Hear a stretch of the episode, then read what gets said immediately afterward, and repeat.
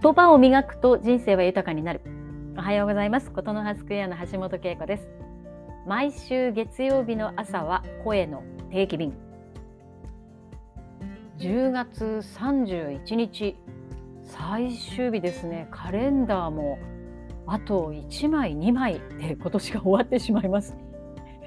しぶとく続けております。この声の定期便ですが。スマホが相変わらず調子が悪くてですね。録音したいと思った時にすぐに録音ができなくて今朝も家に帰ってきてから今パソコンの前で喋っています、えー、おはようございますと言いながら、まあ、やや遅いようございますという感じですけれどもね続けることに意味があるのでお話をしていこうというところです。今朝は言葉にしてみるといいことあるなっっていうお話をしようということです。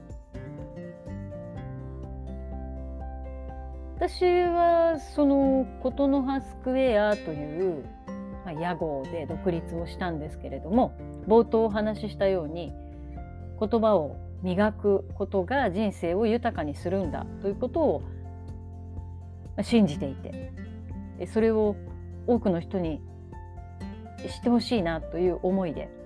いろんなことを幅広くしているんですけれども言葉にするって勇気のいることなんですよね。で私自身はもうそうしないと生きてこれなかったというかそのまあ、最初の職業がアナウンサーだったということもあってうまいとか下手とかそれが影響があるとかないとか、まあ、意味があるないとか、まあ、そういうことはもう置いといて給料を得るために 仕事だから喋らなくちゃいけなかったんですよね極端に言えば。でそのとにかく書いたり話したりということをするせざるを得なかったんです。でまあそんな生活を10年ぐらいしてきていたのであまりその言葉にするということに対しての抵抗感というのは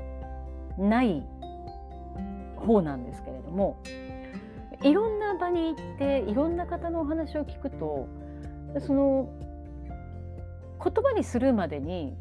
非常にこうためらいがあったり悩ましさがあったり怖さがあったりする。っていうことを、まあ、教えてもらうことが多いんですね。こんなこと言ったらどう思われるだろうとか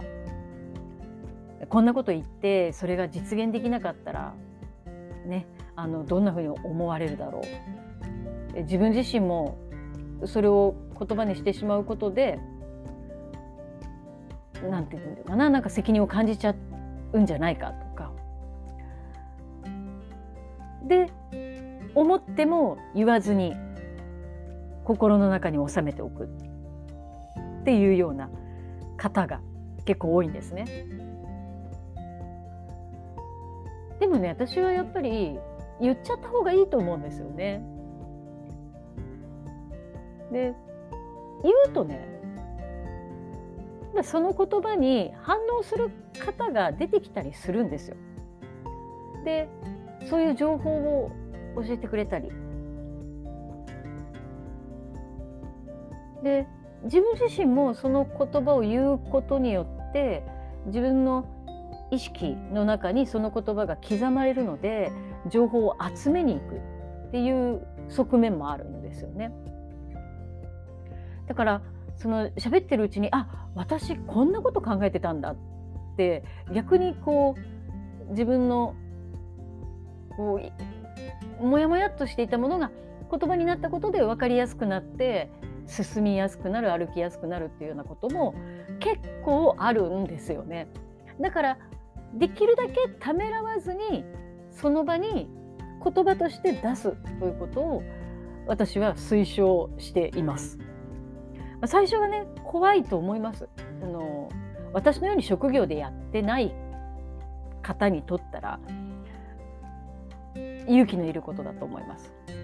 でもそこを飛び越えることでいろんなつながりが生まれたりいろんな気づきがあったりするので是非ためらわずにまあためらってもいいですねためらってもいいけれども勇気を出して自分の気持ちを言葉にするということにチャレンジしてほしいんですよね。先々週になるんですけれどもご縁があって大学でえちょっとしたワークショップをさせてもらってコミュニケーションに関してお話をしたんですけれども私あの必ずどの講座え研修カウンセリングでも何かあったら遠慮なくメールをくださいって言ってメールアドレスをお伝えするんですよね。ほぼメールは来ないんです。あのその時にねすごく感動したとかよかったとかためになりましたまた連絡していいですか？とかって言ってもほぼメール来ないんですよ。ところがその大学での講義の後はお二人からメールで質問をいただいたんですね。これとっても嬉しかったんですよ。言葉にするメールでその講師に自分の気持ちを伝えるというのはとても勇気のいることだったかもしれませんね。でもやっぱりそうすることでつながりって生まれるんですよね。思ったら言葉にする別にその帰ってこなくてもいいじゃないですか。ね、自分で出してみるということでいいことはきっとあるので言葉にする思いを言葉にするということ今週意識してみてはいかがでしょうか？ちょっと長くなっちゃいましたねやっぱこのパソコンの前っていうのはよろしくない よろしくないというかね、えー、そろそろスマホも新しいものにして、えー、早く外からね、えー、お伝えできるようになるといいなというふうに思っておりますが、えまあ10月も31日最後だしちょっと長くなっても許してもらえるかなと思います。えー、今週は11月が始まります。今週も笑顔でいってらっしゃい。